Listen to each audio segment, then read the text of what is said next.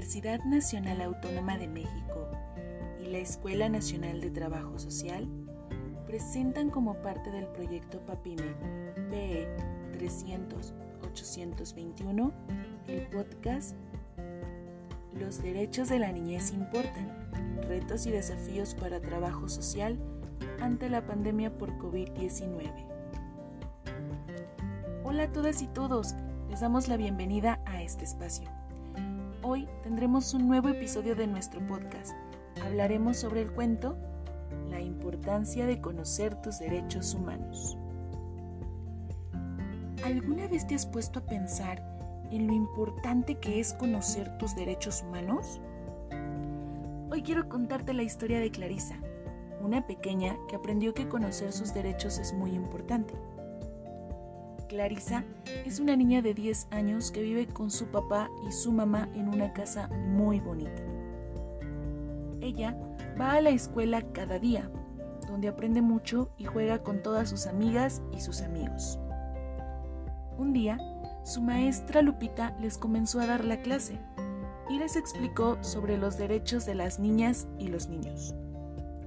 Clarisa se quedó sorprendida cuando se enteró de todos los derechos que las niñas y los niños tienen.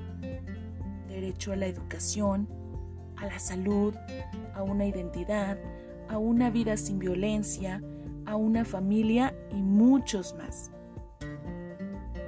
Ella pensaba que todas y todos tenían que conocer los derechos de las niñas y los niños. Así que cuando llegó a su casa, comenzó a contarle a su familia todo lo que aprendió en la clase. Al siguiente día, Clarisa fue al parque. Ahí conoció a Felipe. Él era un niño que vivía solo en la calle porque no tenía una familia. Clarisa recordó que todas las niñas y los niños tienen derecho a contar con una familia. Así que le platicó a Felipe que él no debía estar solito y que tenía derecho a tener un hogar donde viviera feliz. Pero ni Clarisa ni Felipe sabían a dónde ir. La pequeña Clarisa decidió contarle a su mamá y a su papá para que ellos pudieran ayudar a Felipe. Así que fueron a buscar a Felipe al parque y lo llevaron con personas que podían ayudarlo.